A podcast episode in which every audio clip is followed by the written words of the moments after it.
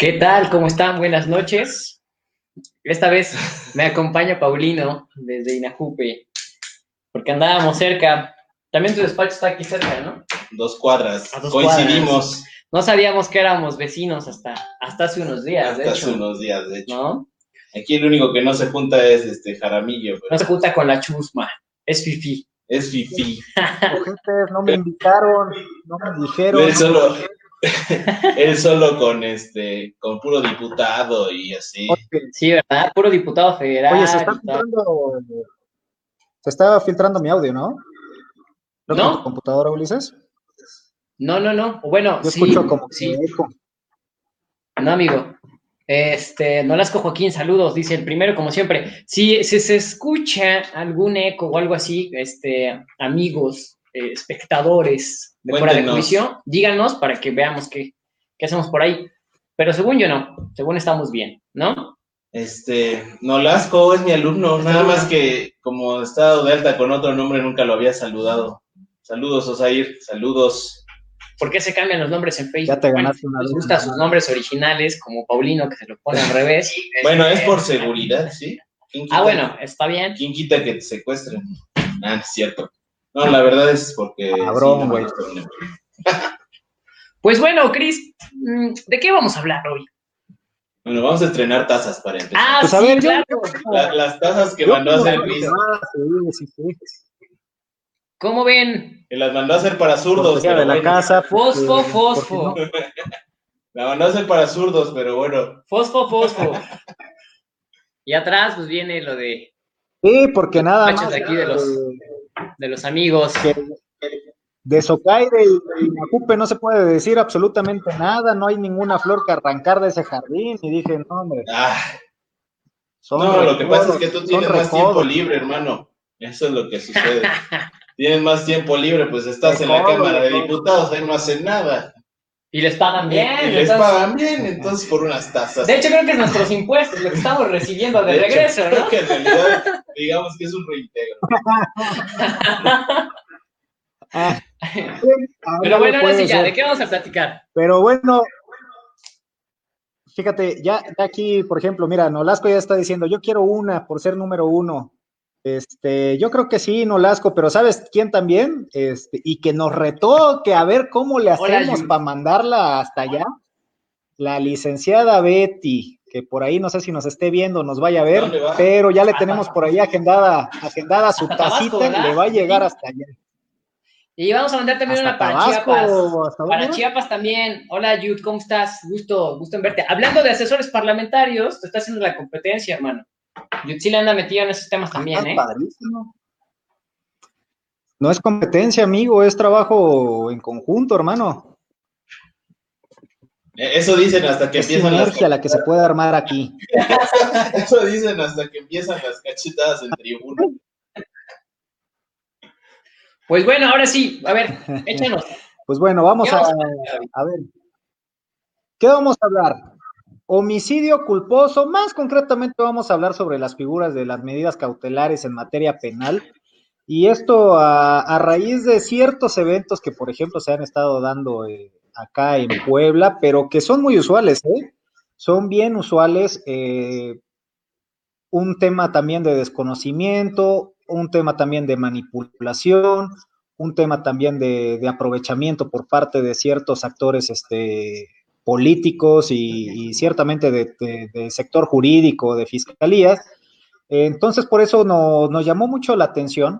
Es un tema vital, no solo para la sociedad, eh, digo, no solo para nosotros como abogados en, nuestra, en nuestro ejercicio, sino también para la sociedad por los diversos mensajes que se vayan mandando y por supuesto las diversas percepciones que se tiene eh, eh, alrededor de este tema, se le corresponde con impunidad o, temas relacionados. Entonces, por eso elegim- elegimos el tema de homicidio culposo, medidas cautelares. Concretamente vamos a hablar de medidas cautelares.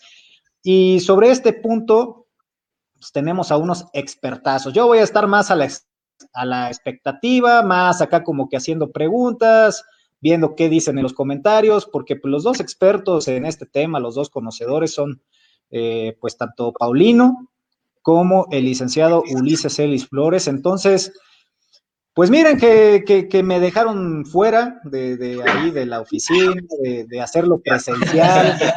Entonces, este, pues estoy sentido y pues yo nada más voy a esperar a que inicie el partido de Cruz Azul Pumas, mientras me hago aquí un poquito medio güey. Entonces, este. arriba Pumas. Qué feo que seas así. Yo estoy sentido.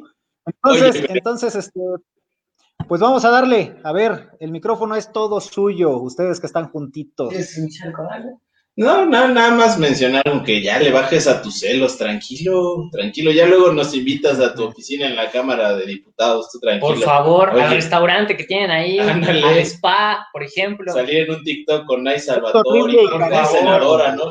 horrible y carísimo. Ah, pero ya lo probaste, nosotros no, déjanos Exacto, invítanos, nuestra propia... Invítanos unos, este, unas entradas, aunque sea, ¿no? Oye, pero del tema, bueno, sí el título Mira, ya aquí Nolasco Joaquín dice, sin Yolanda, Mari Carmen. Ándale. Saludos, se me queda sentidito porque la América perdió, la verdad. Eres americanista. Cóleale, cóleale. Ya, ponle el pulgar ahí. equipo grande, es el único equipo grande, ¿eh? Ya, ya, ya, pues vamos, pasemos a temas bueno, ya parece. Sí, no, esto no Parecemos comentaristas, este, José Ramón o algo así. Oye, pero el tema de homicidios culposos y su medida cautelar, y sí, vamos a estar hablando de medidas cautelares más que nada, principalmente Ulises, porque él es el que más se desenvuelve en la materia penal, pero aquí el punto de lo de los homicidios culposos, como bien lo mencionabas, es porque para los que no son de Puebla, este, en Puebla se han estado suscitando una serie de situaciones ahí medio extrañas en las cuales este, evidentemente se cometen homicidios culposos, particularmente por personas que califican como de clase alta o así lo ve la sociedad. Y entonces, cuando eh, tienen una medida cautelar de llevar su proceso en libertad, lo toman como impunidad en la sociedad, ¿no? Y ese es un grave problema que, de hecho, desde que se impuso este nuevo sistema, se estableció un nuevo sistema, ya veníamos advirtiendo que ese iba a ser uno de los efectos secundarios de la implementación de este sistema acusatorio por ser un sistema más garantista.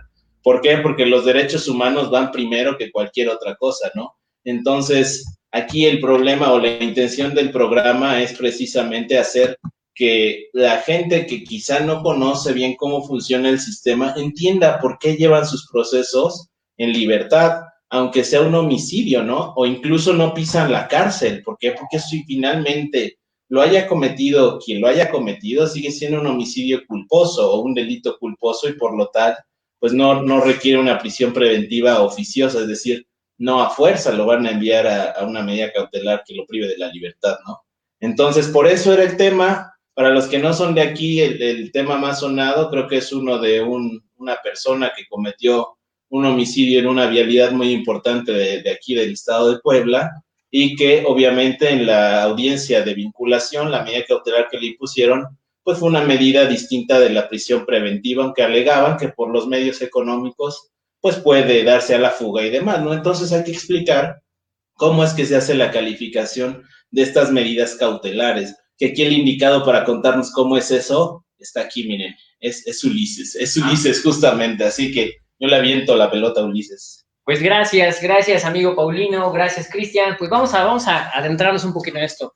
Gracias también a las personas que nos están viendo y que han comentado, han comentado por ahí que quieren su taza. Yo creo que, ¿cómo le llaman ahora a los Instagramers? un giveaway, vamos a hacer un giveaway para que se ganen unas tazas. Ahorita tocamos ese punto. Yo como no Instagram no tengo ni idea de qué es eso. ya, ya estamos viejitos. Ya, ya es Nosotros también somos chaburrucos, pero tenemos que estar actualizados, chavo. Y más aquí el don Chavo que anda con su saco y con su playera sport.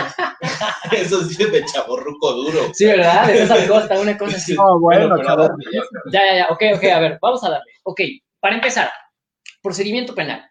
Un procedimiento penal pues tiene varias etapas para garantizar que la persona que está siendo señalada, ¿sí? acuda precisamente a estas diversas etapas, pues, debemos garantizar, ¿no? Ese es el primer tipo de riesgo que se pretende asegurar con una medida cautelar, es decir, el riesgo de sustracción, la comparecencia en concreto de la persona de presentarse a todas las audiencias, todas las veces que se ha citado. Primer riesgo. Segundo riesgo que tú tienes las medidas cautelares y la razón de ser de las mismas es precisamente que no se ponga en una especie de peligro a testigos, testigos presenciales, a las propias víctimas, a los ofendidos inclusive a personas que participaron en el hecho. Me estoy refiriendo a coimputados, ¿no? Y por último, tutelar la investigación, es decir, que no se altere la investigación, que no se ponga en riesgo la misma, ¿no? Como a través de a lo mejor inclusive amenazas, logrando que los testigos no vayan o, cambien su testimonio, alterando el lugar de los hechos, sobornando, corrompiendo. Hay muchas formas de hacer eh, que la investigación esté en riesgo. Entonces, en concreto, las medidas cautelares única y exclusivamente son lograr la protección o evitar en la medida de lo posible estos tres riesgos, ¿no? Ahora, pues em, en, México, ¿sí? En nuestro sistema acusatorio, encontramos una cuestión que se llama prisión preventiva, ¿sale? Es una medida cautelar y es la medida cautelar más grande por así decirlo, más lesiva, ¿sí? más restrictiva de la lista que tenemos en el Código Nacional de Procedimientos Penales, que se me acuerdo es el 155. Y pareciera que eh, comienza a enunciar las medidas cautelares, empezar como la menos lesiva hasta la más lesiva, que es la prisión preventiva. Por ejemplo, las primeritas son una presentación periódica ante la autoridad que designe el juez, lo que conocemos como una firma, ¿no? Eh, una garantía económica, es decir, se hace un depósito de dinero para evitar que se sustraiga. Y hay una lista y culmina con la prisión preventiva, que es la más lesiva. ¿Por qué es la más lesiva? Porque estar en prisión preventiva te restringe tus derechos, en concreto, ¿no? Por eso es la más lesiva. Pasas la noche en un lugar que además es peligroso, demasiado peligroso, ¿no? Sí, claro. Entonces, esa es la cuestión. Ahora. Pero, es peligroso por los policías. Y por el, y por el jabón en la regadera. Y por el jabón. Ahora, eh, ¿Qué pasa? Pues también tenemos otra figura, una extraña figura que se llama prisión preventiva oficiosa, que está en el artículo 19 constitucional. Inconstitucional a más no poder. Y en el artículo 167 del Código Nacional de Procedimientos Penales. Ahí tenemos dos listas, dos catálogos de prisión preventiva oficiosa. ¿Eso qué quiere decir? Si estás siendo investigado por uno de los delitos que están en esas listas, muchachito, vas a enfrentar todo tu proceso en prisión preventiva. ¿Sale? Ahora, la prisión preventiva, como les dije al inicio, únicamente es para asegurar, ¿sí? Que después de hacer un análisis profundo de que otra medida cautelar no pueda contener el riesgo, entonces lo que, lo que nos queda forzosamente es imponer esta prisión.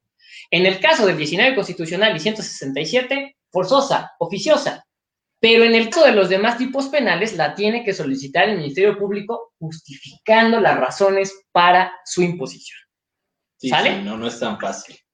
Ahora, en este sentido, en este orden de ideas, pues entonces tenemos que la no es tan fácil. Bueno, depende, depende, del asunto. E-, esa es la cuestión, la pequeña línea. Eres abogado y estás diciendo, depende, güey. O sea, todos los abogados siempre dicen depende. Todos decimos Todos depende. decimos depende. Todos decimos depende. Pues depende, depende de la situación. Mm. En concreto, estamos hablando que la prisión preventiva es únicamente una medida, la medida más lesiva, pero para asegurar que ninguna de las otras medidas cautelares mitigan estos tres riesgos que existen. Riesgo de sustracción, riesgo para la investigación, riesgo para testigos presenciales, víctimas, ofendidos o imputados. Y por eso entonces se aplica la prisión preventiva. No es una sanción. No, no, no. No es una sanción. No es una forma de asegurar que te vayan a pagar, porque tampoco lo es. Es únicamente atendiendo a estos tres riesgos. Se acabó. No más. Ok, en concreto, nos tocamos este tema realmente. Por... O sea, dejándolo claro, dejándolo claro. O sea, dejándolo claro, la prisión preventiva, ya sea oficiosa o justificada, no significa una anticipación de la pena. Que quede clara esa Teóricamente teóricamente. Ah, sí, ya, ya vamos a entrar a lo político y lo social. En el típico depende. en el deber ser. Depende. En el deber ser no es una anticipación de la pena. Se supone que únicamente es una medida para asegurarse, como lo ha mencionado efectivamente Ulises, de cumplir con estos tres extremos, ¿no? Pero seamos honestos, la realidad es que en la práctica a veces este, es, asuntos políticos tienen otras tendencias, ¿no? Pero si nos permeamos o nos establecemos únicamente en lo teórico, No, no es una medida que tenga que ver con una, un prejuicio, por así mencionarlo. Ahora, ¿por qué no es una anticipación de la pena? Bueno, la Ley Nacional de Ejecución Penal hace una distinción. Los procesados van a estar en lugar aparte compurgando, bueno, no compurgando, más bien cumpliendo con la medida de prisión preventiva y los sentenciados en otro lugar aparte, a eso sí compurgando. Pero, pues eso no sucede. No, no, la verdad. ahí vamos, ¿no? En el deber ser, en la parte teórica, la prisión preventiva no es una anticipación de la pena. En la realidad, sí lo es. En la realidad, sea como sea, te van a juntar con los demás reos, ¿no? Digo, realmente es que no hay una verdadera división. Si te toca prisión preventiva, este, ya sea oficiosa o justificada, vas a estar con los demás reos, ¿no? Y ya sabemos los riesgos que eso implica. Entonces, Evidentemente, si bien es cierto, técnicamente no deberías estar con los demás reos, como bien mencionó dice separado, porque tú estás siendo procesado. Todavía no estás sentenciado o condenado de, ninguna manera, pero en la vida práctica no sucede así. En la vida práctica están estos temas precisamente. Y de hecho, retomando un poquito, aprovechando que ahí está este, mi alumno Osair, uno de sus temas, su tema de investigación justamente habla respecto de la pretensión de la privatización de las prisiones, que es un tema interesante que ya podremos tocar en otros programas, ¿no? Para ver qué, qué, puede suceder y qué es lo que ha sucedido en los estados en los que así ha sucedido. Pero retomando lo de la medida cautelar, evidentemente la intención es poco bueno, la intención original era poco a poco ir retirando la figura de la prisión preventiva oficiosa, es decir, que ya de entrada, como sea, vas para adentro, ¿no? Esa era la idea, pero ojo, desde que se planteó la implementación de este sistema de justicia nuevo, ya se venía advirtiendo que esta sensación de impunidad iba a reinar en toda la sociedad. ¿Por qué? Porque imagínense, si luego los que estudiamos derecho no entendemos por qué suceden las cosas, imagínense para las personas que no, han cursado una materia que les explique esto, ¿no? Entonces es muy complicado. Debido a ello, en lugar de reducirse o acotarse las hipótesis de la prisión preventiva oficiosa, se han ampliado los catálogos de esta prisión, precisamente porque decían es que si me robó va a llevar su proceso de libertad.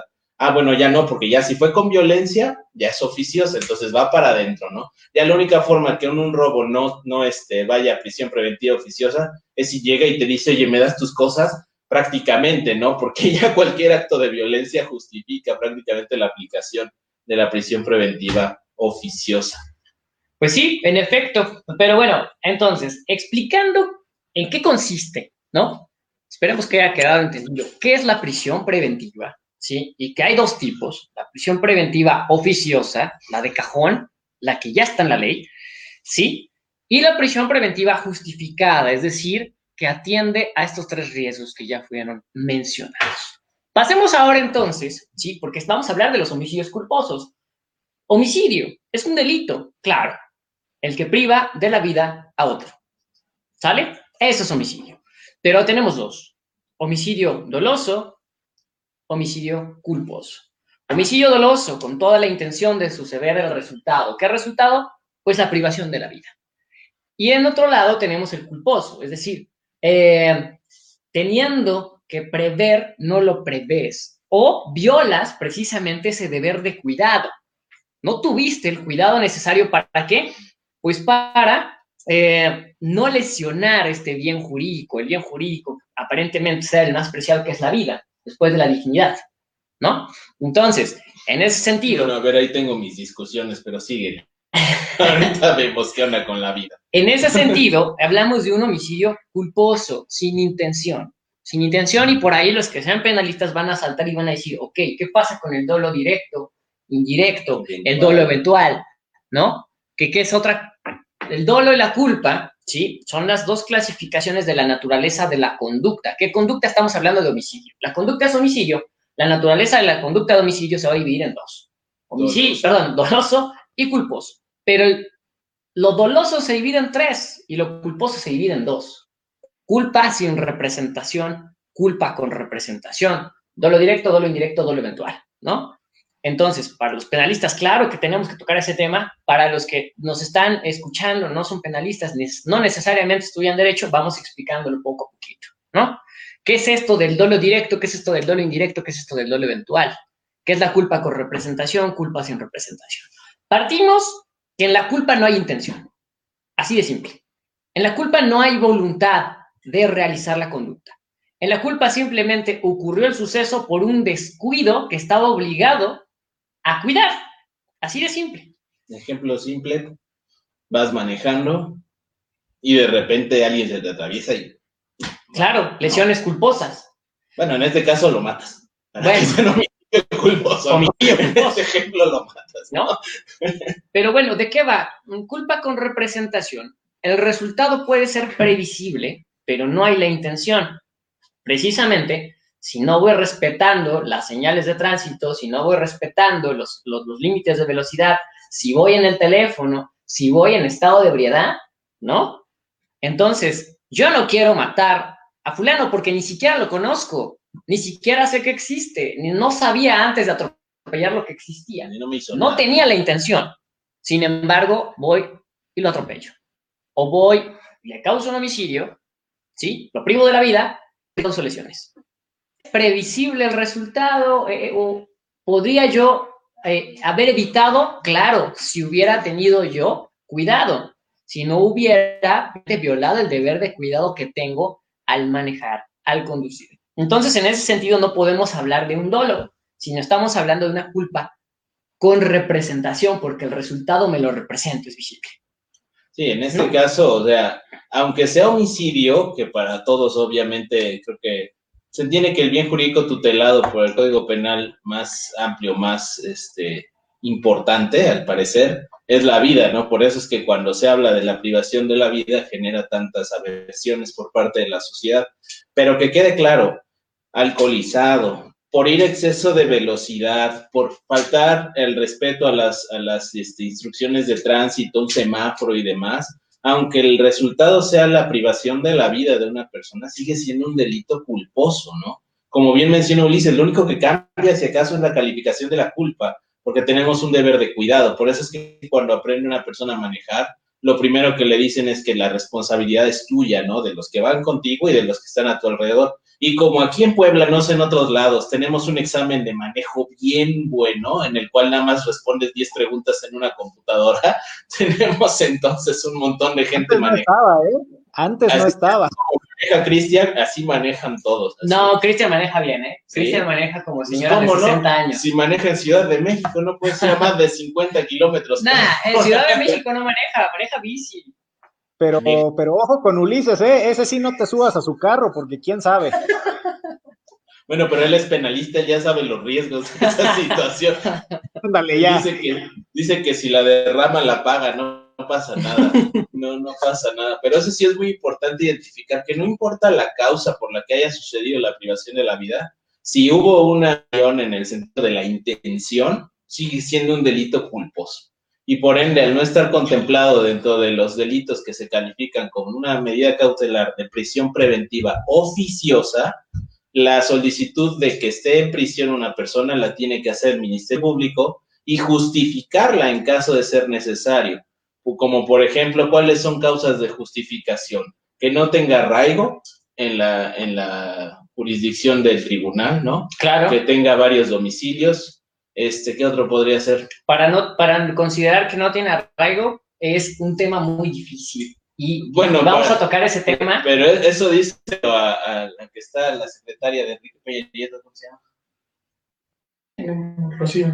Eh, Rocío Nale, eso Ah. pregúnteselo a Rocío Nale, a ver si es cierto que es tan difícil acreditar que Bueno, no.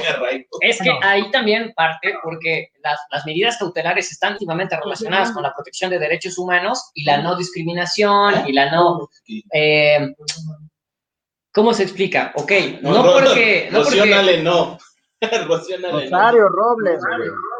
Ah, Rosario Robles, ya. No por el hecho de no tener un domicilio en donde vas a ser juzgado, pues necesariamente se tiene que contar como un riesgo de sustracción. Sin embargo, el Código Nacional lo establece. Pero ahí me ha tocado jueces que han sido más, eh, un poquito más analíticos y han dicho, no, a ver, espérate, no necesariamente por no tener un domicilio. Es más, porque también, ¿no? Muchos dicen, ok, no tiene domicilio propio, renta y renta tres meses. Acaba de, o sea, en el domicilio que nos da como supuesto arraigo, tiene tres meses de rentarlo ahí.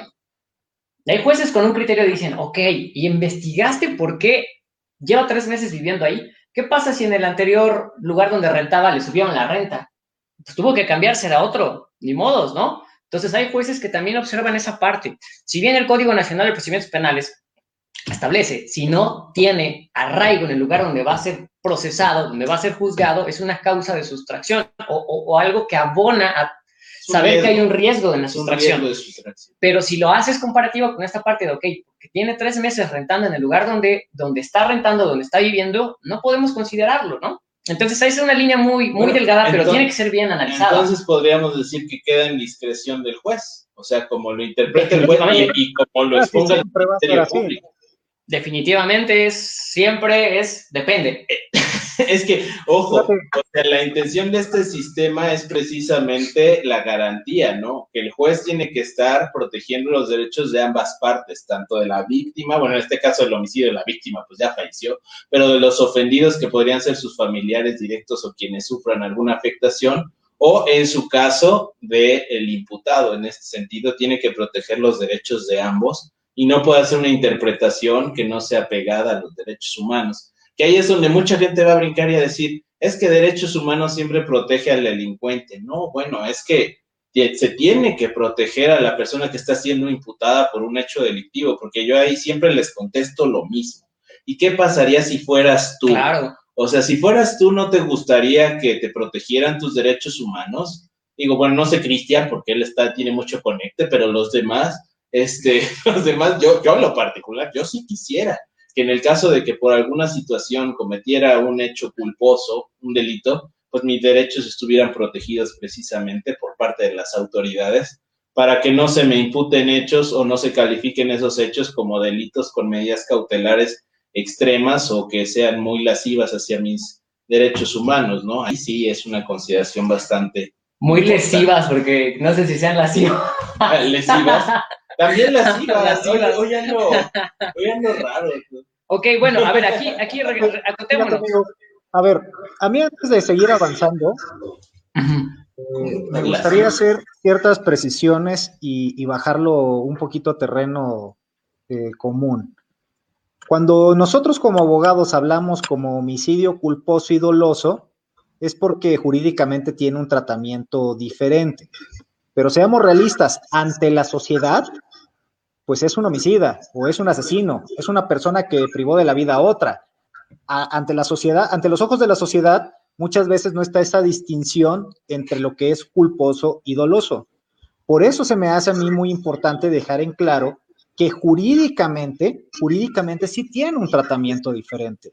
Y eso no significa impunidad o no significa no castigo. Por otra parte, mencionaban algunos de los fines del nuevo sistema. Otro de los fines que tenía en el deber ser este nuevo sistema es despresurizar las cárceles. O sea, ya no estar mandando a tanta gente dentro de, la cárcel. Obviamente eso no, no, ha, no ha ocurrido y dudo mucho que ocurra porque la línea que ha seguido este, la actual legislatura también, pues no se ha, y la anterior también, y la anterior también, pues no se ha prestado para eso. En lugar de quitar el tema de, prisión preventiva oficiosa, pues le siguen agregando. O sea, la siguen, ahora sí que la prisión preventiva oficiosa se va a volver la regla general cuando, pues esta fue construida para hacer la excepción. Entonces, eh, sí tenemos que tener esto en cuenta. Y ya después empezamos a mencionar temas de el uso político de esta herramienta de las medidas cautelares, concretamente de la prisión preventiva, yo creo que más adelante lo vamos a platicar, porque sí hay un tema importante ahí y, un tema que genera escosor en la, en la sociedad. Pero pues adelante, Ulises. Quizá explicar un poquito cómo es la audiencia, ¿no?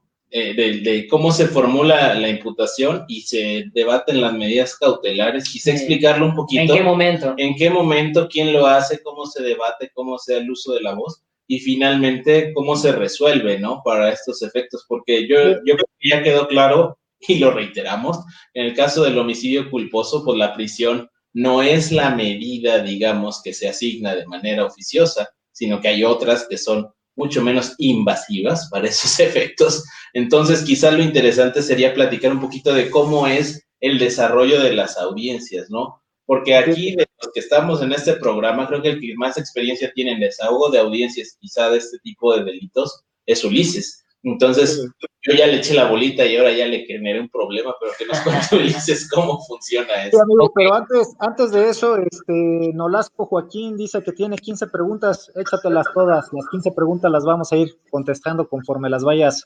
poniendo. Y Jonathan Cerezo dice, Celis echa rancones en el Boulevard Hermano Cerdán, ojo. Pero en bicicleta, amigo. bueno, arrancones de carteras. de carteras. Sí, Pero bueno, a ver, yo creo que son muchos temas que están en la mesa y vamos a partir de lo más sencillo, ¿no? Ok, a ver, estábamos hablando dolo, culpa. Estábamos hablando precisamente de culpa, ¿no? Esta parte de por qué se considera culpa, a pesar de que está en estado de ebriedad, porque muchos podrán decir, oye, pues ¿qué no sabes que si manejas en estado de ebriedad puedes matar a alguien? Ok, sí, pero también existe la posibilidad de que no. ¿No? Entonces, por esa línea tan delgada, lo comparamos, hay una línea muy delgada entre la culpa con representación, que es de decir, preví el resultado, no lo quise. No lo quise, porque esa es la gran diferencia entre la culpa y el dolo. No quise el resultado, lo preví, pasó. El dolo eh, eventual es precisamente eh, saber, saber la consecuencia y aparte aceptarla. Esa es la diferencia.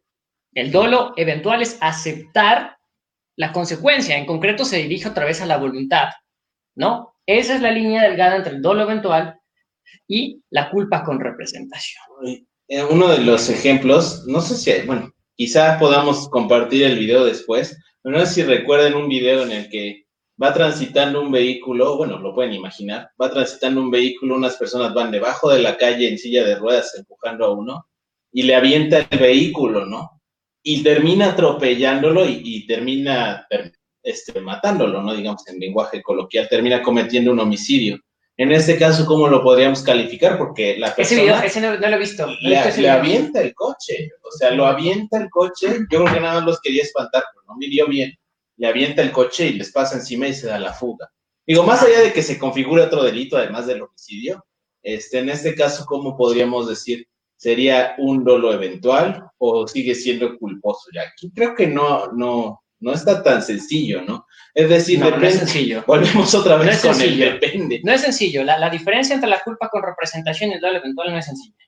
Evidentemente es un tema que desde, desde los antiguos, desde los clásicos en derecho penal hasta la fecha se sigue, platica y platica y platica del tema entre la línea tan delgada que existe entre dolo, el dolo eventual y la culpa con representación, pero que al final de cuentas eh, es importante saberla, claro, por las penas. No es lo mismo un dolo, perdón, un homicidio doloso a un homicidio culposo. No, definitivamente. Tan solo para empezar, yo creo que también vale la pena decirlo, ¿no? La pena, sí, la pena de prisión para un homicidio culposo en el estado de Puebla va de dos años a nueve años. ¿Sale? Creo que ese es un punto que tendríamos que aclarar desde un inicio.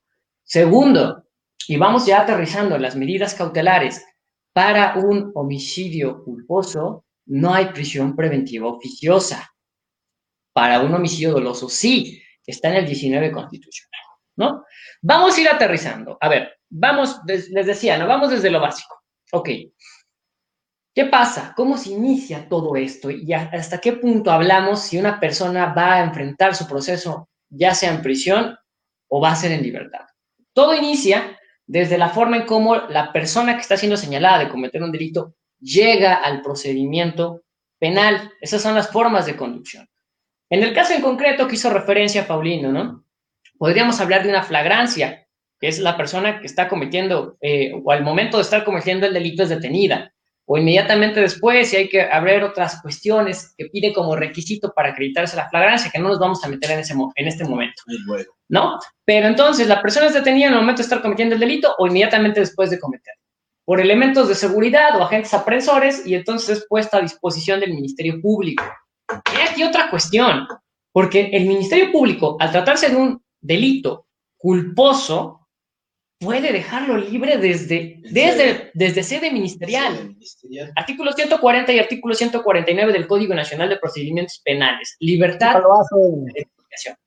¿Sale? Libertad durante la investigación. ¿Eso qué quiere decir? Ok, Ministerio Público, estás obligado tú a que en tu acuerdo de retención, es decir, de los primeros elementos que deben integrar una carpeta de investigación, te tiene que decir, uno, califico la flagrancia, califico la detención como legal, ¿no? O una preclasificación o precalificación. Segundo, me lo voy a quedar porque, ojo, las 48 horas es opcional. Las 48 horas que se queda con él es una medida, o sea, es una medida de retención y en el artículo 149 y 140 lo establece. Entonces, yo, Ministerio Público, si voy a utilizar la medida de que se quede conmigo las 48 horas, te tengo que decir y justificar por qué. Y es muy difícil cuando estamos hablando de que no es un delito investigado que pertenece al 19 constitucional o al 167. ¿Qué creen? Homicidio culposo no está ahí. Homicidio culposo se puede ir desde ahí. Otra cuestión, y estuvieron en los medios de comunicación, un acuerdo reparatorio también puede celebrarse desde el Ministerio Público. Un acuerdo reparatorio no es necesario que nos vayamos con el juez, sino que desde el Ministerio Público podemos ahí arreglarnos. Sí, claro, pero antes, ¿qué es un acuerdo reparatorio? ¿No? Un acuerdo reparatorio precisa, precisamente pues es convenir, ¿sí? Tanto víctima u ofendidos con el imputado de que se les repare en ese momento el daño. Así de simple. Ese es un acuerdo reparatorio. Ojo, los dos deben tener condiciones de igualdad en la negociación. Ninguno de los dos puede ser coaccionados y sobre todo debe ser revisable que el daño y la reparación del daño sean proporcionales. Y eso lo tiene que velar el Ministerio Público. Y ojo, la reparación del daño también procede con la vida humana. Esta idea de que el derecho a la vida es el máximo derecho no es cierto. Al menos no conforme a las teorías de derecho actual de los derechos fundamentales, no hay ningún derecho superior a otro y por ende la vida tampoco es un bien tutelado que no pueda ser reparado de ninguna manera. Más o menos como en cuanto está ahorita siendo reparado un delito de, homicidio culposo, porque ojo, sí se puede reparar, como lo menciona Ulises, se puede llegar a un acuerdo con los ofendidos y obvio hacerte cargo de ciertos gastos funerarios y todas estas cuestiones y además pagar una cuestión para efecto de la reparación del daño. Ahí lo que varía efectivamente pues son las cantidades, ¿no? Podemos irnos al Código Civil cuando hablamos de daño a persona y de daño moral, ¿no? En el daño, en daño a las personas, está en el artículo, es 1988, que nos habla de 1.200 días de salario que percibía la persona. Sí, ¿No? si no percibía ninguno, se tiene que tasar con peritos y si no se puede con Exacto. peritos, se hace conforme al salario mínimo, ¿no? Y ahora, también aparte de esta re- reparación económica, nos hablan del daño moral. También. que se presupone, ¿eh? ojo, es una presunción. Dice, no es necesario que lo compruebes, se entiende que va a haber daño moral si hay un daño. Y si hay una pérdida de la vida, pues hay un daño. Entonces, aparte de la, de la remuneración económica o de la reparación del orden económico, estaríamos hablando de una indemnización por daño moral y a esa nos habla de mil, de mil UMAS, de mil unidades de medidas de actualización. Yo, yo los invitaría a que el tema de daño, porque es un tema muy complejo y es un tema extenso, lo tratemos en otro capítulo, porque si no nos vamos metiendo en eso. Pero en daño sepan, las leyes no pueden establecer límites mínimos ni máximos, es inconstitucional. Derecho humano que está en juego, este, indemnización justa. Por ahí les recomiendo el caso Mayan Palas, váyanselo leyendo, yo creo vamos ahí a hacer un ¿Daños programa. punitivos? No. Exactamente, el de daños punitivos, el que integra al sistema jurídico mexicano el concepto de daños punitivos. A mí me fascinó ese asunto, cómo terminó de un millón, quinientos mil, y la corte dice van a ser como 30 millones. Entonces, este, vamos a hacer un programa sobre daños, pero Sí, sí, regresemos. me parece perfecto. Tú, tú solo regresemos a piensas en dinero, caray. Regrésanos, Cristian, regrésanos. Si ves que nos vamos, regrésanos. Sí, sí, sí, ya se estaban emocionando con tema de, de daños, pero es un tema muy interesante. Vamos para otro episodio porque Bueno. también es complejísimo. Pero ese sí era un punto importante mencionar que en el caso del homicidio culposo sí se puede reparar el daño, ¿no? Ahora ya haciendo a un lado la idea de que se puede reparar el daño, ¿qué más? Bueno, entonces, en concreto, lo que la idea que tra- estaba tratando de transmitirles es que, oye, ni siquiera tenemos que irnos con el juez. Se puede arreglar con el MP. Uno, podemos dejar libre a la persona, ¿sí? Con un apercibimiento. ¿sí? Dos, es más, de una vez solucionémoslo con el Ministerio Público con un acuerdo reparatorio, que ya dijimos que es, mientras las dos partes estén de acuerdo, tengan condiciones de igualdad, se acabó.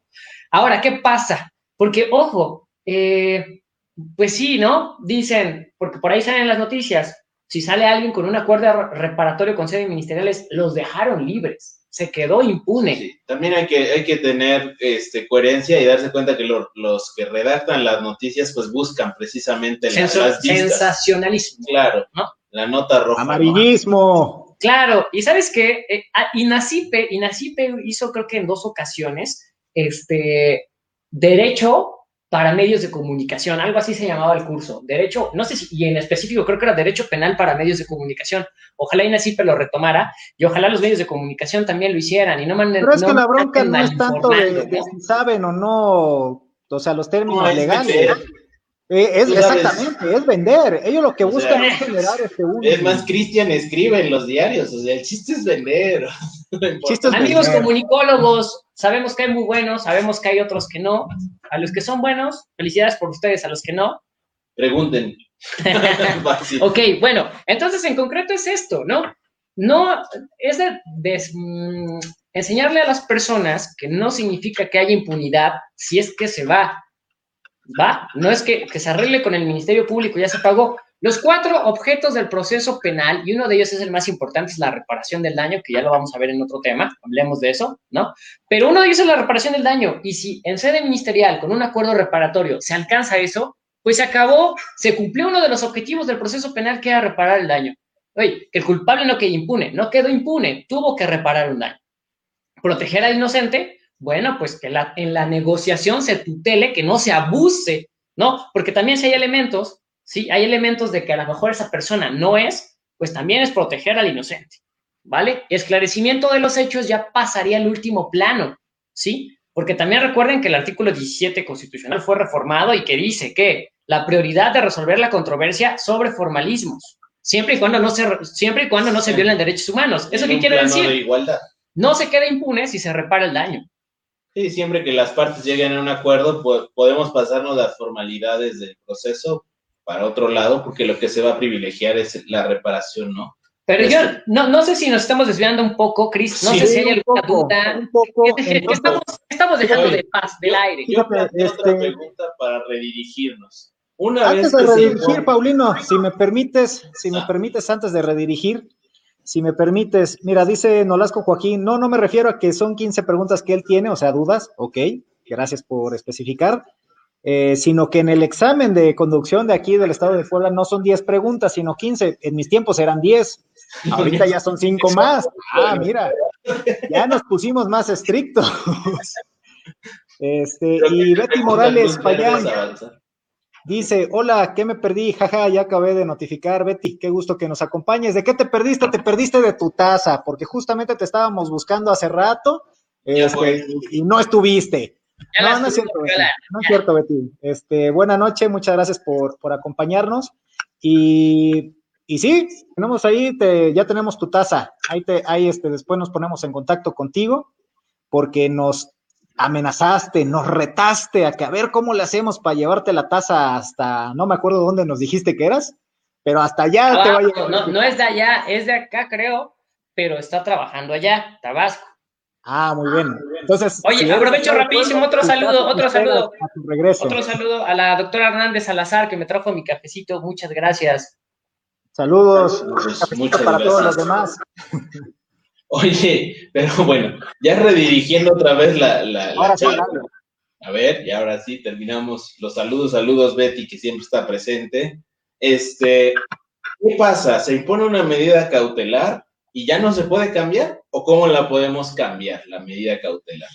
Ok, una medida cautelar es revisable en cualquier momento. ¿Cuál es el imperativo o qué es lo que tenemos que tomar en cuenta? que haya variado objetivamente la razón o las razones por la cual se impuso. Tenemos que ver una audiencia, la primeritita audiencia donde se, donde se decide la medida cautelar a la que se va a imponer, ojo, abogados defensores, porque siempre quieren como que agarrar un asunto nuevo e intentar una revisión de medida cautelar y se la niega. ¿Por no qué? porque, no han visto, porque no han visto la primera audiencia, la- o, o no la primera audiencia, sino la audiencia en donde se le impuso la medida cautelar a la persona. Escuchemos muy bien la razón del por qué el juez impuso esa medida cautelar. Si escuchemos muy bien y la entendemos y, a- y sustraemos cuál fue la razón por la cual se impuso, y si vemos que de verdad, objetivamente, cambió esa razón o esas razones, entonces solicitamos la medida cautelar.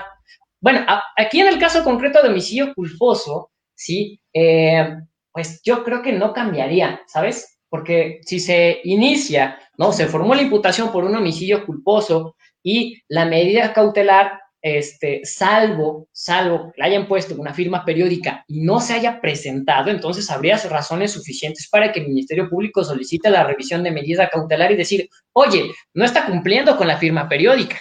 Sí, sí, con lo que ¿No? se le impuso. Oye, por ejemplo, en un asunto hipotético, en el cual una persona que está vinculada por el delito de homicidio culposo se le impone una medida cautelar de estas que decimos que no es prisión preventiva, y para su siguiente audiencia no llega, y aunque lo pretenda justificar con un documento expedido por un médico, ahí que La puede vieja confiable. La vieja confiable, claro. ¿no? Bueno, es, es que el juez tiene que, debe tener ese principio de, de- de credibilidad de las partes, ¿no? Que al final de La cuentas, buena fe.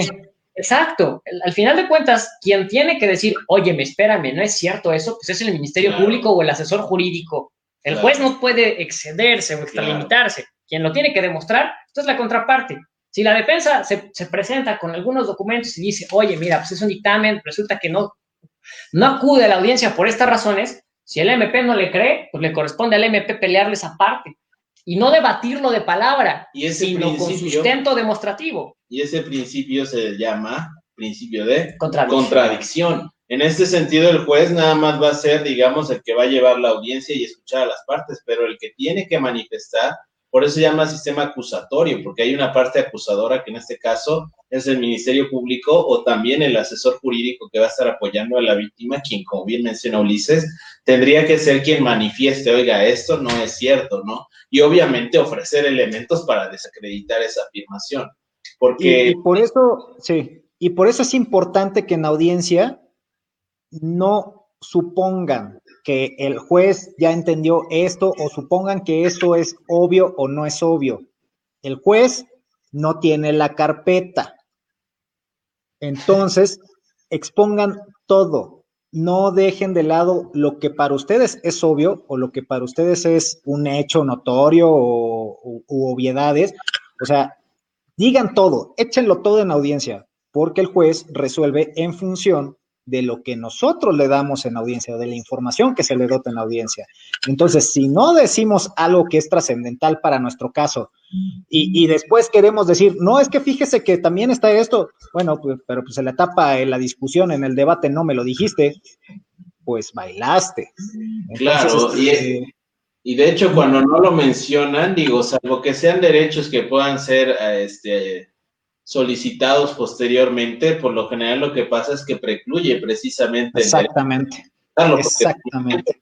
en el proceso que debiste manifestarlo no lo hiciste, bueno, pues no lo hiciste, ¿no? Y salvo que haya una violación al proceso, bueno, no, no vas a poder volver a hacerlo, ¿no? En este Sí, caso. salvo que le quieras intentar, salvo que quieras intentar anular toda la audiencia por un tema de deficiencia o falta de defensa técnica adecuada o algo por el estilo, pero pues tampoco es tan fácil.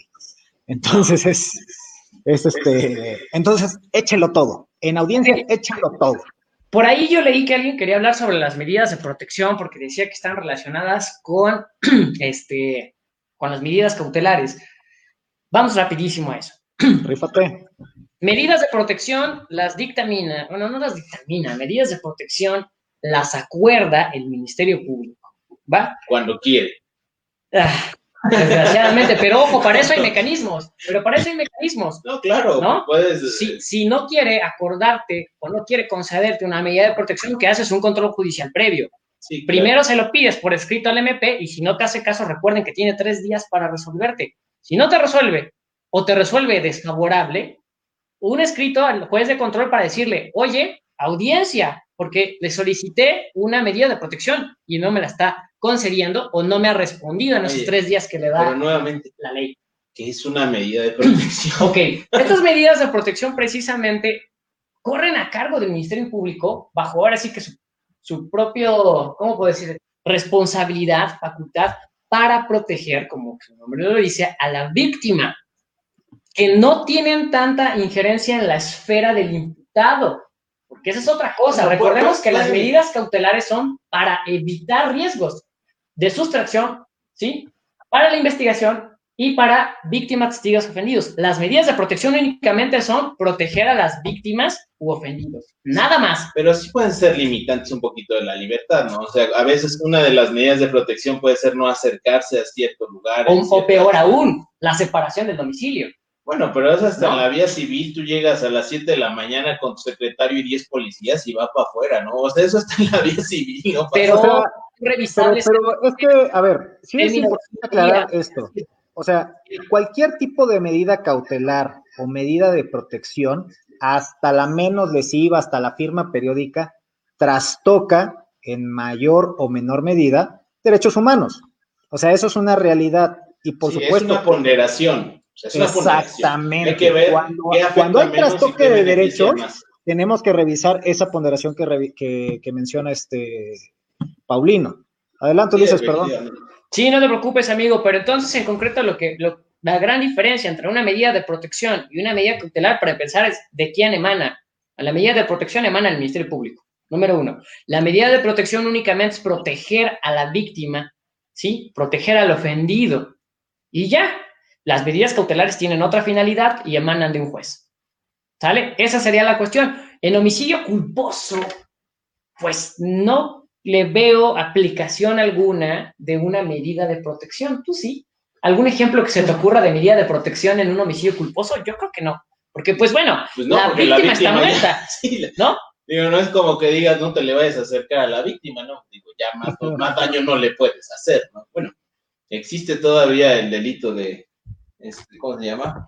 Ahorita seguramente sí, seguramente sí hay un ejemplo. Ahorita lo Eh, igual por, no, no, no somos tan creativos y por eso no se nos ocurre Se nos un ocurre ejemplo, pero puede ser. Pero bueno, a ver, amigo, eh, otra vez, regrésanos, regrésanos, aterrízanos por ahí. ¿Qué queda pendiente? ¿Qué, qué se nos está olvidando? ¿Qué estamos Fíjate, pasando de largo? fíjate, este, yo creo, de entrada, bueno, agradecer a, Fa- a Fabricio Cerón y a María Isabel Galindo que pide su taza. Este, Fabricio nos dice, entiendo y aprendo más aquí que en clase de procesal. Eso es bueno. Muchísimas gracias por eso. Ah, Ya te iba a regañar, pero esa clase no la doy yo. Es que le explicas mejor aquí que en vivo. Exactamente. Fíjate, yo creo, yo creo que se ha hablado lo suficiente eh, sobre el tema de la medida cautelar y ahorita abordamos un poco el tema de, medidas de protección. Se abordó la diferencia y la manera en que opera, las finalidades que persigue cada una. Pero a mí, a mí creo que me sigues debiendo un, un tema que preguntó Paulino y, y que me interesa mucho porque creo que, pues, bueno, desde que iniciamos este proyecto también dijimos, pues vamos a tratar de hacerlo muy práctico, ¿no? También, este, que, que pueda servirle a los colegas, ya saben que pues, nosotros, este, lo poco, mucho que, que sabemos o creemos saber, pues lo, intentamos transmitir con muchísimo gusto. Eh, lo que te decía, Paulino, lo que te preguntaba, a ver, en audiencia, así un, una especie así de, como que de práctica rápida, ¿qué pasa? ¿Qué pasa en, eh, cuando se está debatiendo el tema de medidas cautelares en audiencia? ¿Cómo opera? Ok, bien. Vamos a partir del ejemplo más común, que es una detención en flagrancia, ¿no? Detención en flagrancia, eh, la persona es conducida al procedimiento detenido. La primera parte que se va a valorar es si fue detenido legal o ilegalmente. Controla la detención. Si el juez dice que es procedente, fue, fue legal la detención, entonces pasamos a lo siguiente, que es una formulación de imputación. En concreto, la formulación de imputación es el derecho que tenemos todos a saber por qué estamos ahí en audiencia. ¿Por Oye, qué se nos detuvo? ¿De qué se nos acusa? ¿Quién lo señala? ¿Y en qué eh, este hecho, en qué delito o tipo penal constituye? que además es es uno de los derechos más importantes de este sistema, porque en el sistema anterior había personas que estaban sentenciadas y no sabían ni por qué, ¿no? Dice Eduardo Galeano en el libro de El mundo patas arriba, la escuela del mundo al revés, dice que una persona fue sentenciada por el delito de parricidio hace siglos cuando existía ese delito y su papá lo iba a visitar todos los días, ¿no? Entonces, e, ese tipo de situaciones pasaban, eran el pan de cada día en el sistema anterior, por eso es un, un derecho muy importante el de conocer qué hechos te están imputando para saber contra qué te vas a defender, ¿no? Ojo, hasta ahí, hasta ahí no hay una afectación a la esfera jurídica ya con el juez o emanada del juez. El juez solamente declaró de legal la detención. ¿Va? Se acabó. Nada más dijo, está bien, lo detuvieron bien. Aplausos. Palomita para los policías. Formulan imputación, tampoco se afecta.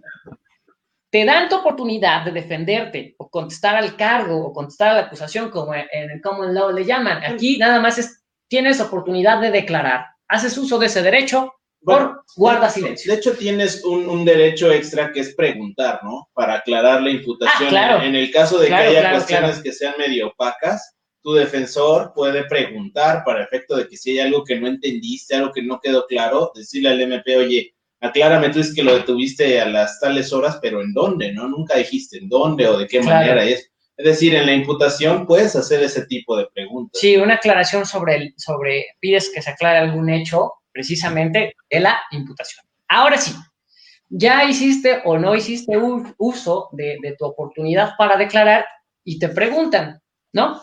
Eh, o más bien no es cierto. El Ministerio Público expone las razones por las cuales él considera que te deben de vincular a proceso. Es decir, yo considero MP que existen datos de pruebas suficientes para vincularte, datos de pruebas razonables, indicios razonables, que es otro tema muy grande que deberíamos de tocar, es otro tema grandísimo, razonamiento probatorio. Hay que notarlos. Hay que notarlos. Por ahí alguien, si, si es muy fan y se quiere ganar su taza, llévenos nuestra lista personal de temas que tenemos que tocar. Se nos van. Bueno, expone sus razones por las cuales el MP considera que debe ser vinculado a proceso y se le pregunta al imputado, ¿quieres que se decida o quieres contestar más bien a esto dentro, o sea, más bien, dentro de esta audiencia, es decir, en este momento, dentro del plazo de 72 horas o una prórroga de 144 horas. Ahí antes, yo quisiera hacer un comentario. Esta figura de la vinculación a proceso es la, eh, la figura procesal por medio de la cual oficialmente vas a estar ya sujeto al proceso. Anteriormente, eso puede parecer un poco confuso porque ahora dicen, es que ¿por qué no le dictaron formal prisión, no? Auto de formal prisión. Ya no existe el auto de formal prisión. Ahora existe el auto de vinculación a proceso, es decir, vas a seguirle papacito el caminito del proceso, o el de no vinculación a proceso, es decir, no hay elementos, como bien menciona Ulises, no hay medios de prueba suficientes para, datos de prueba suficientes para efecto de vincularlo, se va en libertad. El MP puede seguir investigando y ya después volverlo a, llamar y demás. Pero esa es la diferencia para aquellos que nos ven que no, no entendían esa diferencia entre vinculación a proceso y que aún pensaban que existía el auto de formal prisión. Ya no existe. Antes se decía que un auto de formal prisión, como un vaso de agua, no se nadie se le niega. y ahora, ¿cómo se dice? Un auto de vinculación a proceso y un vaso de agua. o sea, la misma gata, pero arrastrada. Nada más, le cambiaron el nombre. Más, este, más actualizado el término. No, porque te pueden vincular, pero no te van a mandar a prisión. O sea, es que eso es precisamente. Sí, claro, esa es la diferencia. Sí. O sea, te pueden. Dice, sí. acá te mandan a prisión en la siguiente etapa, que es. Ahora, ok Puede, que suceda, puede que suceda dos hipótesis. Tú dices o lo asesoras a tu imputado, porque realmente el imputado no responde por sí solo, sino asesorado de su defensor. Y entonces, si tu estrategia como defensor es, ahorita, me, ahorita vamos a dar a contestación a la vinculación a proceso, ahorita voy a responder a tus razonamientos, Ministerio Público, ¿no? Pues entonces sucede que eso, el defensor da contestación a la exposición de las razones del MP y el juez resuelve. Esa es la primera hipótesis. Y si el juez resuelve y contesta con un auto de vinculación a proceso, acto seguido, el Ministerio Público va a solicitar se debata sobre las medidas cautelares. Es aquí, aquí en este momento, en la primera hipótesis, donde hablamos ahora sí de medidas cautelares. Y entonces, hay de dos sopas.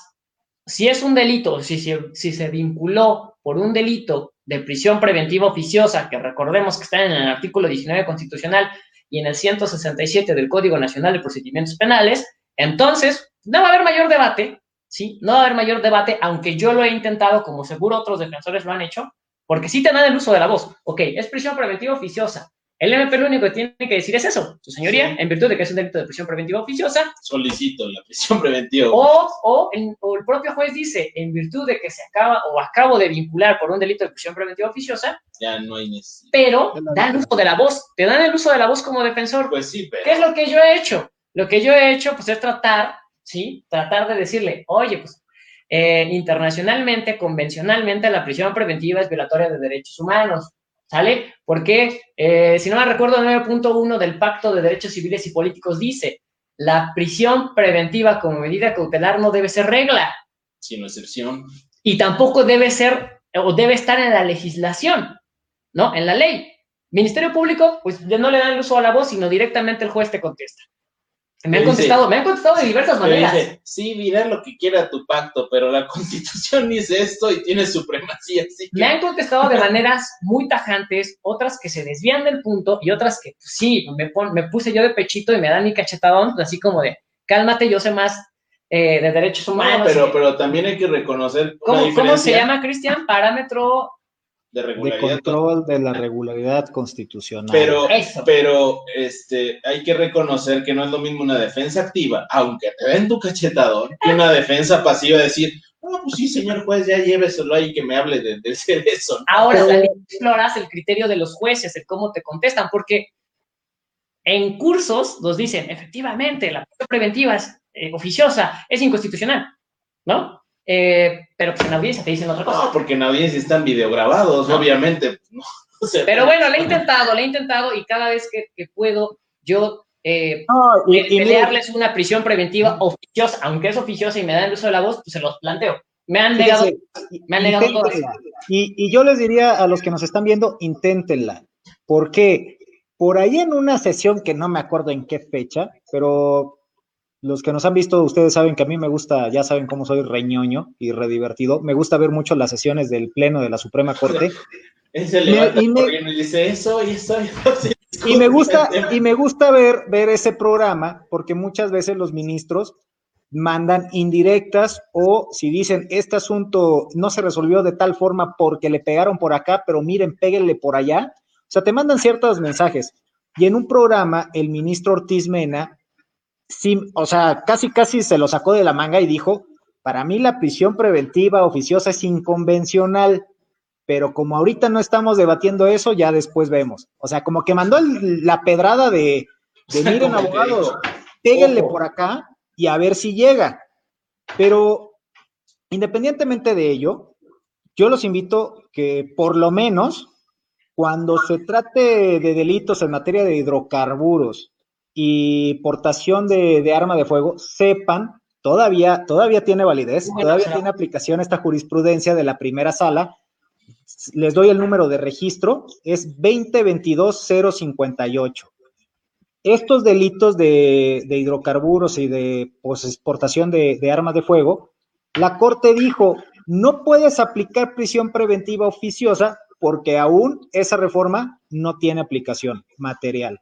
Entonces, cuando, si tienen un asunto donde están llevando un tema por, esa, por esos delitos, abran a debate. Si les toca un juez que diga, no, pues este, pues está 19 constitucional, pídale, señor juez, abra debate. ¿Por qué? Porque está la jurisprudencia emitida por la primera sala y que dice ta, ta, ta, ta, tal. Entonces, sí. no puede aplicar prisión preventiva sí, oficiosa. No, además, si quiere justificada, adelante, pero debatimos. Además, la jurisprudencia es de observancia obligatoria. Claro. O sea, en esa, esa jurisprudencia en particular es de observancia obligatoria. Entonces, no hay de que el juez diga, sí, bueno, pero mi criterio es tal.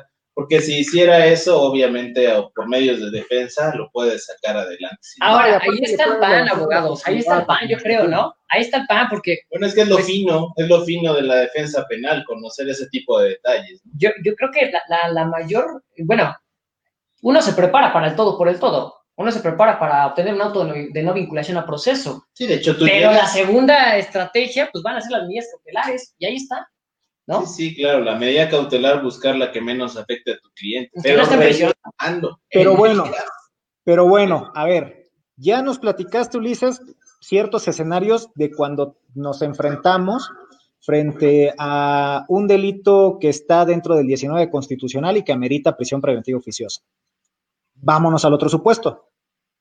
Cuando no estamos frente a un delito que amerita este tipo de medida cautelar. Como el homicidio culposo. Exacto. Bueno, pues aquí es todo un tema, es todo un tema en Puebla, es todo un tema en Puebla. En, Puebla tenemos 11 jueces, en Puebla capital, y esos 11 jueces, pues, eh, realmente ya tienen el mismo criterio. Ya, ya, ya se reunieron. Y Yo realmente, oye, sí, se reúnen, se reúnen no sé si los viernes o los sábados. Sí, sí, se reúnen. Y está bien, qué bueno, porque se nutren de criterios ellos mismos, cómo han resuelto.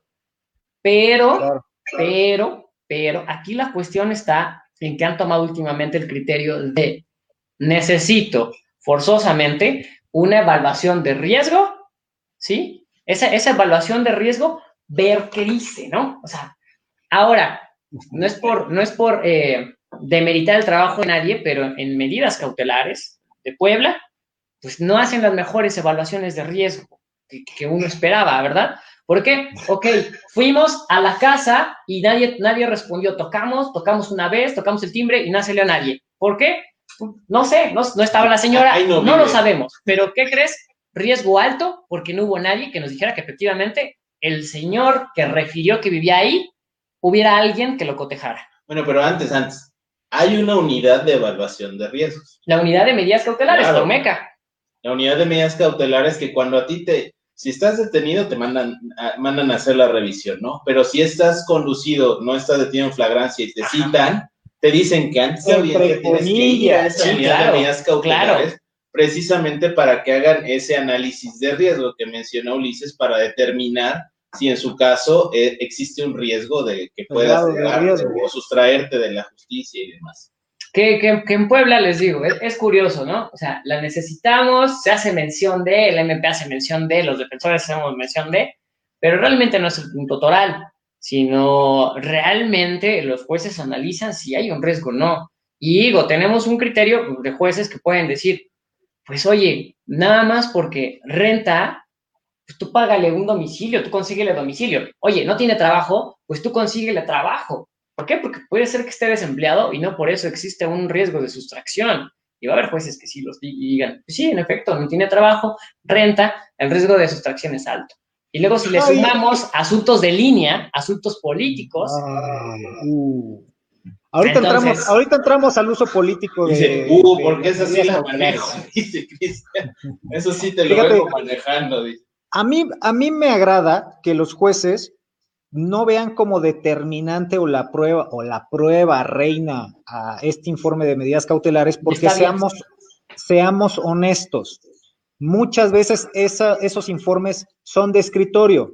En otras palabras, muchas veces no se hacen los las revisiones o las visitas que dicen que hicieron, sino que pues agarran formato y vámonos.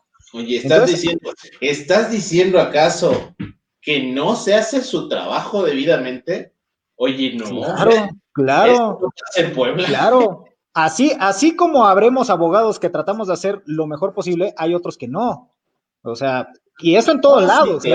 Eso en todos lados, no nada más como servidores públicos, sino también del lado de los particulares. Eh, eso no, no nada más, o sea, eso hay en todos lados, desgraciadamente, y tenemos que obviamente luchar por erradicarlo, pero pues, es una realidad, es una realidad que eso pasa. Ok. Pero, ajá, ¿qué más nos quieres agregar de la audiencia? Bueno, pues en concreto, pues es eso, ¿no? Prisión preventiva oficiosa, ya toqué el tema, inténtenla, tú también estás sugiriendo que la intenten. Prisión preventiva justificada, eh, pues no se dejen, no se dejen por la evaluación de riesgo, número uno, o sea, es, es muy eh, hecho a la ligera esa evaluación de riesgo, no, no la argumenten por ahí, eh, o, no, o no tampoco, porque también, ojo, van esperanzados porque, bueno, hay que decirlo, a veces las evaluaciones de riesgo están hechas a modo del imputado, también se puede, y dice que el riesgo es mínimo en cada punto, pero el juez no se va a llevar, no se va a dejar llevar por eso, y me ha tocado, me ha tocado ver que aunque la evaluación de riesgo diga el riesgo de sustracción, el riesgo para la investigación y el riesgo para la víctima ofendido es mínimo, en los tres rubros, en los tres aspectos, porque así lo emitió la, la, unidad de medidas cautelares, no se la va a creer. El juez no se la cree. ¿no? Y, y, el, pues los jueces ven audiencias todos los días, ¿no? Entonces no se la creen. Tampoco se chupan el dedo, o sea, también, los tienen en la misma, en el mismo inmueble ahí trabajando. Sí, claro. ¿Quién sabe? Ya saben, ya saben cómo es ese. Pues, pues en concreto, medidas cautelares también, la, la evaluación de riesgo, dejémosla de lado, eh, metámonos a, a, analizar si realmente las razones que nos expone el Ministerio Público, porque ojo, todo parte de lo que diga el MP, porque es el primero que habla, es el que hace la solicitud y justifica el por qué se debe poner tal o cual medida. Sí, Entonces, estemos muy apoya. atentos, estemos muy atentos y veamos si eso no es prejuicioso, si eso no es discriminatorio, si eso no violenta un derecho fundamental y argumentémoslo, porque muchas, muchas de las razones que expone el MP son eso, prejuiciosas. ¿Sí? Discriminatorias y violatorias de derechos humanos. Estereo- Sí. Estereotipadas. Estereotipadas. O sea, estás diciendo que solo porque son cholos tienen que ir a prisión preventiva justificada. Pues básicamente muchas veces ese es el argumento toral. Claro, o sea, la realidad es que esa idea de la discriminación en juicios tiene que quedarse atrás. O sea, es labor del MP y si el MP no puede, del asesor jurídico, re- este, fortalecer los argumentos para otorgárselos al juez. El juez no tendría por qué meterse y suplir las deficiencias de la parte acusadora, ¿no? Pero bueno, ya en la práctica, ya sabemos, depende, ¿no? depende de qué asunto. Amigo, unas preguntas y vamos cerrando ya, ¿no? Y ya Porque yo- mañana tengo audiencia a las 8 de la mañana. Sí, sí, sí. A ver, dice Vero Córdoba, dice, una pregunta, ¿en el homicidio en grado de tentativa procede la prisión preventiva? Este, Sí. en homicidio en grado de tentativas, Pero ah, homicidio en grado de tentativa, claro, sí, sí procede. Partimos de que el homicidio doloso en grado de tentativa, ¿no? sí, doloso. Se vuelve a ver la, la intención, ¿no? La intención. Bueno, acá no especifica ella si se refiere a prisión preventiva oficiosa o justificada. Eh, Ah, ok, cierto. Sí, sí, tiene razón. no, no está no está especificando si oficiosa o justificada. Entonces, este, supongamos que se refiere a prisión, o sea, porque prisión preventiva, pues, pues creo que en cualquier delito puede proceder, por lo menos la justificada. Sí, Prisión claro. preventiva puede aplicar en cualquier tema, pero justificada, no forzosamente la oficiosa. Yo creo, yo creo a eso, a eso se refiere Vero Córdoba, ¿no? Nada Saludos, más que sí, toma en cuenta algo, Vero. eh, la prisión preventiva, o sea, si estás en un tema de prisión preventiva oficiosa, pues, pues bueno, pues ya, ¿no? Intenta el debate, intenta llevarlo hasta la corte, aunque eso dilate unos cuatro o cinco años. Sí, claro, y, ¿no? y eso a ver si llega, ¿no? Y eso, Bueno, bueno, pero si es secuestro vale la pena. Y también Sí, puede, puede, puede ser ahí, ¿no? Puede, ¿no? puede haber el caso, puede haber el caso en que sí valga la pena chutarse todo, todos estos años, ¿no? Eh, pero eh, lo que te quería decir, Vero, es de que toma en cuenta que la prisión preventiva justificada es la última ratio, o sea, la última opción que debe de tener el juez. O sea, antes tiene un, un mucho, iba, iba a decir un sinfín de posibilidades, no, pero no tiene tampoco tantas, este, pero tiene muchas opciones. O sea, si llega a la prisión preventiva, si dicta prisión preventiva es porque de plano no hay ninguna otra diversa que sea idónea para este, evitar los riesgos, ¿no? Toma mucho en cuenta eso, Vero, es lo que te diría yo. Dice Nolasco Joaquín, de igual manera depende de, las medidas cautelares. Habla sobre las medidas de protección de las que hablas tú, Ulises. Digo, si el imputado tiene prisión preventiva, no siento que exista medida de protección. Es que, ojo, las medidas de protección, las medidas de protección tienen, fenecen, tienen un límite. No son, no son para siempre. Esa idea de tengo un Claro. orden de restricción para toda la vida, que no te me acerques, eso es de películas. Eso no. Sí, sí, pero Y las órdenes de restricción Y- y lo- preguntan y lo mucho tienen- por ellas. Lo tienen muy metido la gente en la mente porque hay películas este, en las cuales dicen, tengo una orden de restricción y ya nunca se me va a acercar. No, tienen una temporalidad y fenecen, ¿ok? Tienen un propósito y cuando ese propósito se termina, se acabó. No pueden solicitar que una persona nunca se les acerque ni nada por el estilo. Y, y yo creo que él to- toca mucho el tema, él, él más bien hace mención sobre la necesidad de la medida de protección. Entonces, yo en ese sentido estoy de acuerdo con él. Si tomamos en consideración que tanto las medidas de protección como las medidas cautelares tienen por ahí un tema de trastoque de derechos, pues este, acreditar un tema de necesidad para trastocar esos derechos, a mí me parece, eh, digamos, fundada la, la opinión de, de, Nol, de Nolasco Joaquín. Fundada y operante, ¿no? Ándale, ándale, fundada pero inoperante. Qué feo. Antonio Rosas, buenas noches, saludos abogados. Buenas noches, Antonio, saludos. ¿Qué hay que hacer para ganar las tasas de fuera de juicio? Ir a clases eh, y hacer los videos para el concurso. Ah, Este, van a tener un concurso ah, sí, Sí. ya después hablamos sobre navideño. porque ya vamos con tiempo. Miguel Vega dice por dos. ¿Por dos a qué? Ah, por dos de las De, tasas. de la- Las tazas, las las tazas. tazas. Ah, vamos a publicar el giveaway en la semana. Es que ya está viejito, no entiende el por dos. No sabe qué es por No dos. sabe qué es el por dos. O sea, amigo, te digo, el por dos significa, No, no, que pregunta lo mismo que el no de arriba. correspondencia, pero ya vi. Significa Sí, que se adhiere a lo anterior. Así cuando seas Ah, asesor jurídico y te dan el uso de la voz, solo dices por dos. Y ya, así se acaba. Lo que dijo el MP, por dos. Por dos y ya, fácil. Iraís, Y hola nos dice, buenas noches, abogados, saludos, saludos, buenas noches. Oigan, este, yo no, yo no quería dejar pasar un poquito el tema del uso político de las medidas cautelares. Si Concretamente, no querías, vamos- pues no, no lo hagas. si no querías, no lo hagas. No, pues por eso no lo voy a hacer, por eso no lo voy a hacer y sí lo voy a comentar. El tema del uso político de la prisión preventiva. Y voy a comenzar desde lo que ha pasado en el Congreso. Eh, y es bien común y en su oportunidad sí he tenido chance de, externar mi, mi inconformidad, pero pues, pues, o sea, así lo toman, ¿no? Pero el problema eh, con el mensaje o la imagen que tiene la sociedad respecto de las medidas cautelares, concretamente de la prisión preventiva, o que dicen es que hay impunidad, o es que MP corrupto, juez corrupto, defensa corrupta, porque pues va a seguir la investigación en libertad, no, hombre. O sea, la realidad es que ese viene un mensaje desde lo político y también desde los puestos de, de las autoridades investigadoras. ¿Por qué? Porque para ellas es más fácil, para los investigadores, para las autoridades que tienen la obligación de investigar y de llevar el asunto ante el juez, pues es más fácil decir se corrompió, es el sistema, XY, a decir no hice bien mi trabajo o me equivoqué o XY. Para ellos es más fácil eso. Y para los políticos es más sencillo decir es que es el sistema, ¿no? También le echan mucho la culpa. Y aparte, eh, dentro del Congreso muchas veces las, los posicionamientos que tienen los legisladores respecto a cuando quieren justificar la, la prisión preventiva oficiosa eh, es de que primero dicen, recordemos que la prisión preventiva oficiosa es una medida cautelar, no es una anticipación de la pena. Pero más adelante dicen, es para no dejar en impunidad los delitos cometidos por, eh, por, por el imputado. Y tú dices, ¿qué onda? o sea, Y ese mi, y mi presunción de inocencia, ¿dónde quedó, no?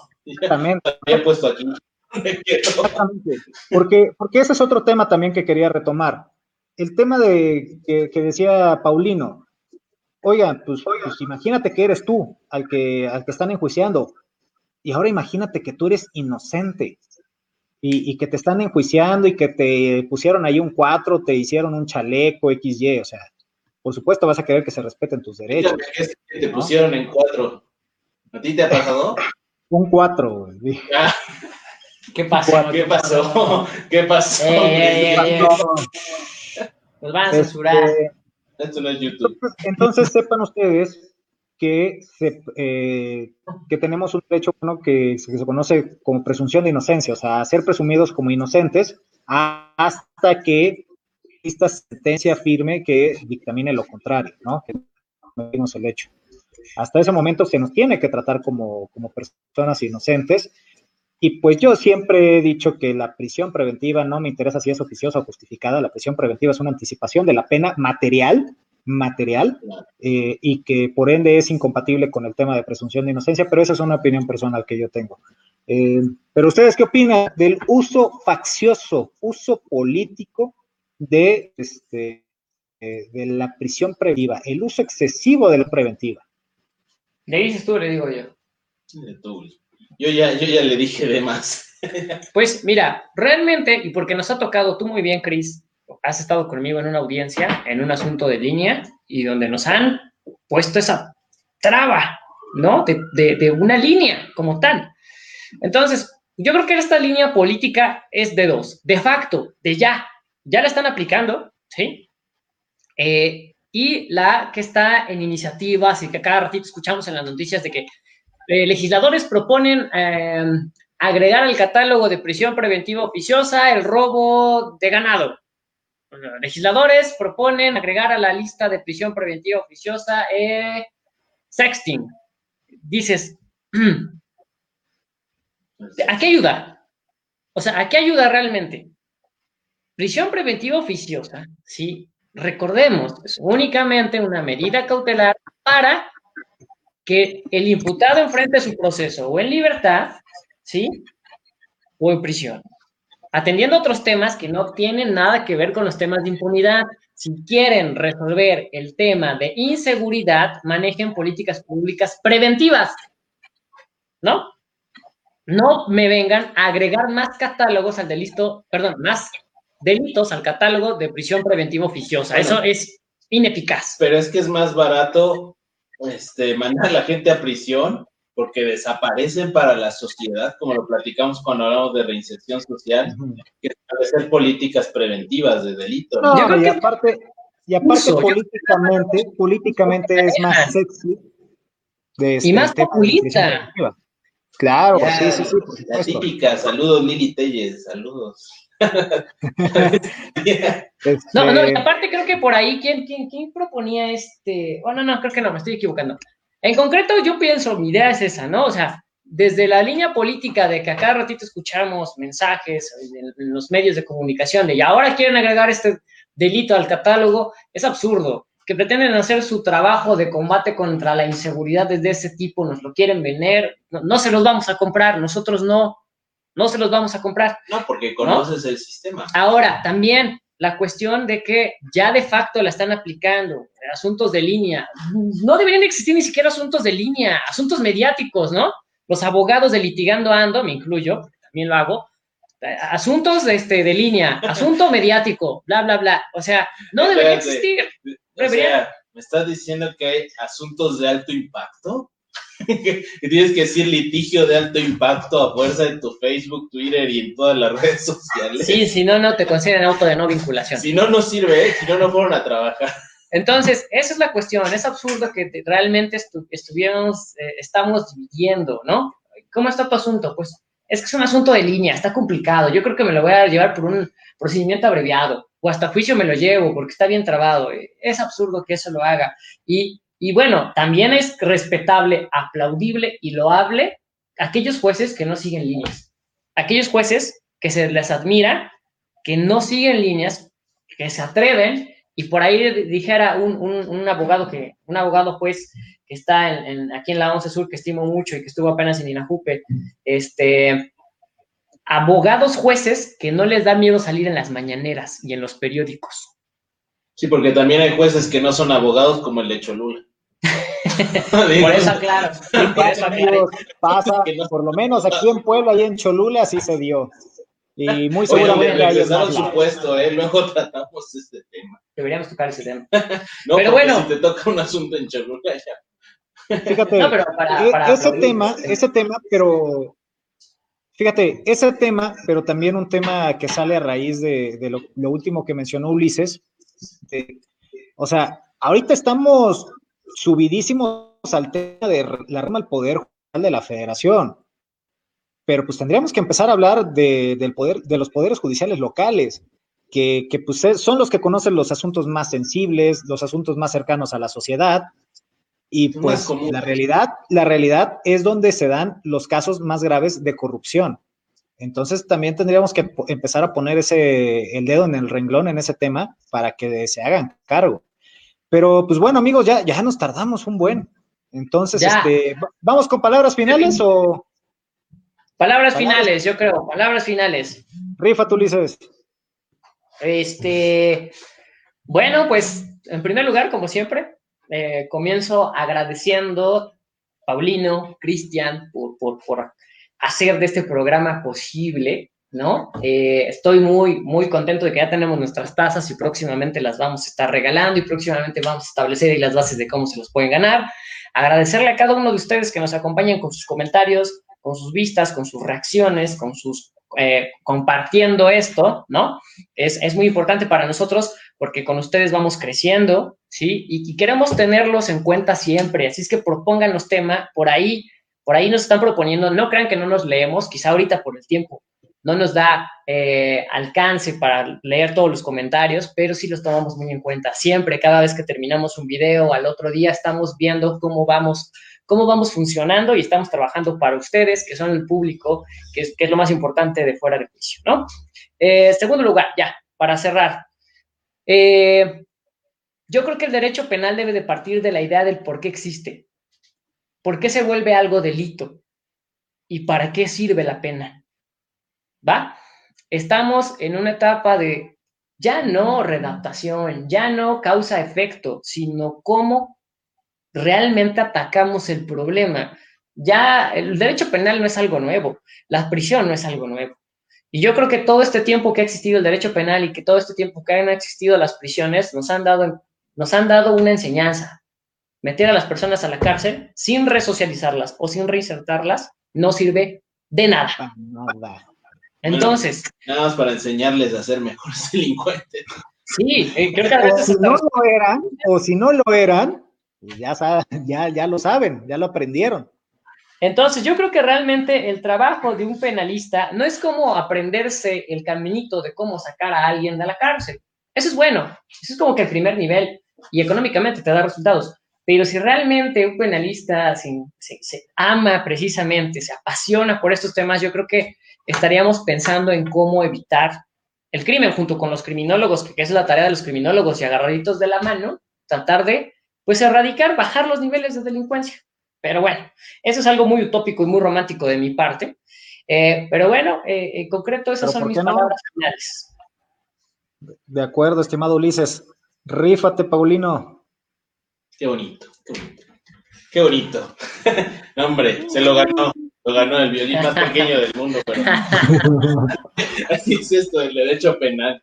Este, no, pues nada más, espero que haya servido, les agradecemos a, todos los que nos están viendo y espero que haya servido para disipar un poquito esa, ese sentimiento de injusticia. Y si conocen a alguien que tenga este sentimiento de impunidad frente a esos asuntos, pues recomiéndenle, digan, miren, ahí hay unos videos bien sencillitos para que te los avientes, los veas y entiendas por qué funciona como funciona. Recuerden que esa es la intención de este canal.